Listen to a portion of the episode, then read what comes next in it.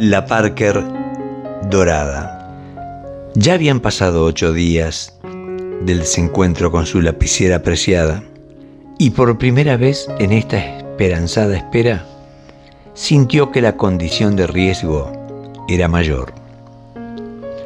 Confiado en que no era un hombre de extraviar sus pertenencias queridas, le llamaba transitorio desencuentro cuando se separaba de ellas Así le sucedía habitualmente a Juan. Cuando algo parecía perderse, más tarde encontraba aquello extraviado. Para él, los objetos no tenían el valor económico que en general la gente le adjudica. Sencillamente eran objetos queridos, portadores de sus buenos sentimientos. Se acostó pensando que su Parker dorada pudo haber tomado el camino del caprichoso alejamiento. Sabía que nada se pierde porque sí. Algo hacemos, algo descuidamos cuando perdemos lo que queremos. Y confiado en que nada había hecho para que sí sea, se interrogaba sobre lo que pudo haber sucedido. Miró puntilloso y rebuscó en cada uno de los lugares donde la guardaba.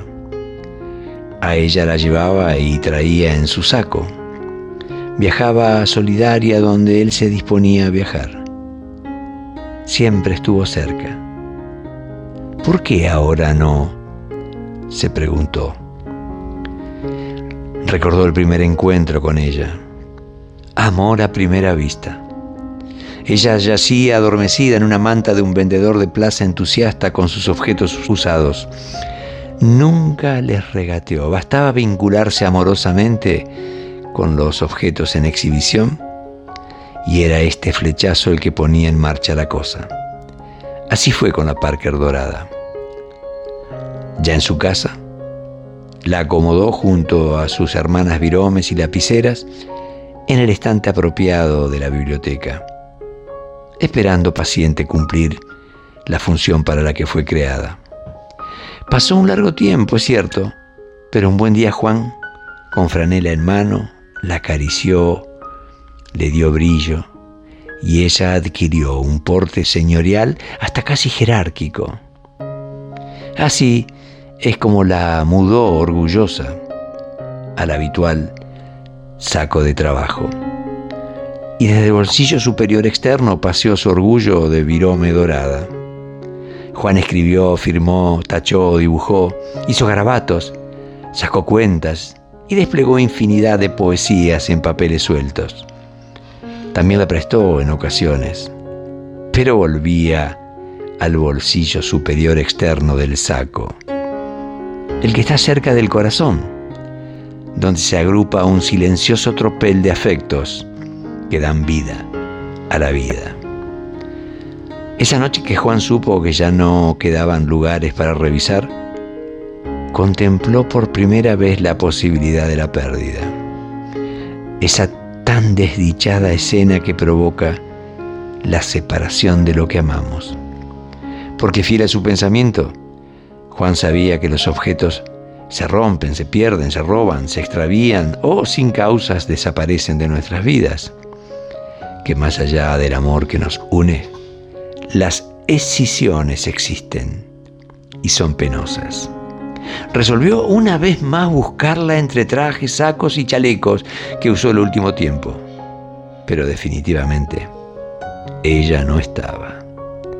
Entonces, fue cuando pensó que si tomó el camino de estar en otras manos, se imaginó la alegría de quien encontró ese objeto valioso que sin darle valor económico, sabía su elevado costo, pero ella era para él su virome amada. Por su distinción de origen, la hacía única. De todas y tantas lapiceras que guardaba, ella era la pareja de su diestra, dispuesta a firmas y escrituras. No deseaba sustitutas o suplente, era su Parker dorada compañera. Este domingo, algo abatido por necesidad de trabajo, extrajo de su colección otra lapicera. La puso en condiciones y ella quedó dispuesta para un uso diario. Tenía marca francesa y un valor comercial elevado. Pero pasaron los días y no la pudo usar. Todavía anda por allí firmando y escribiendo con una Bic negra. No está triste.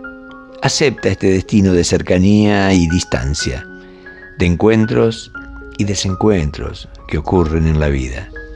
Sabe que nada es para siempre, que la muerte siempre espera el momento para actuar. También piensa que la separación es el modo en que empieza a morir lo amado, que así es la vida. Pero no deja de sentir que aún la extraña y además le duele la ausencia de su querida Parker dorada.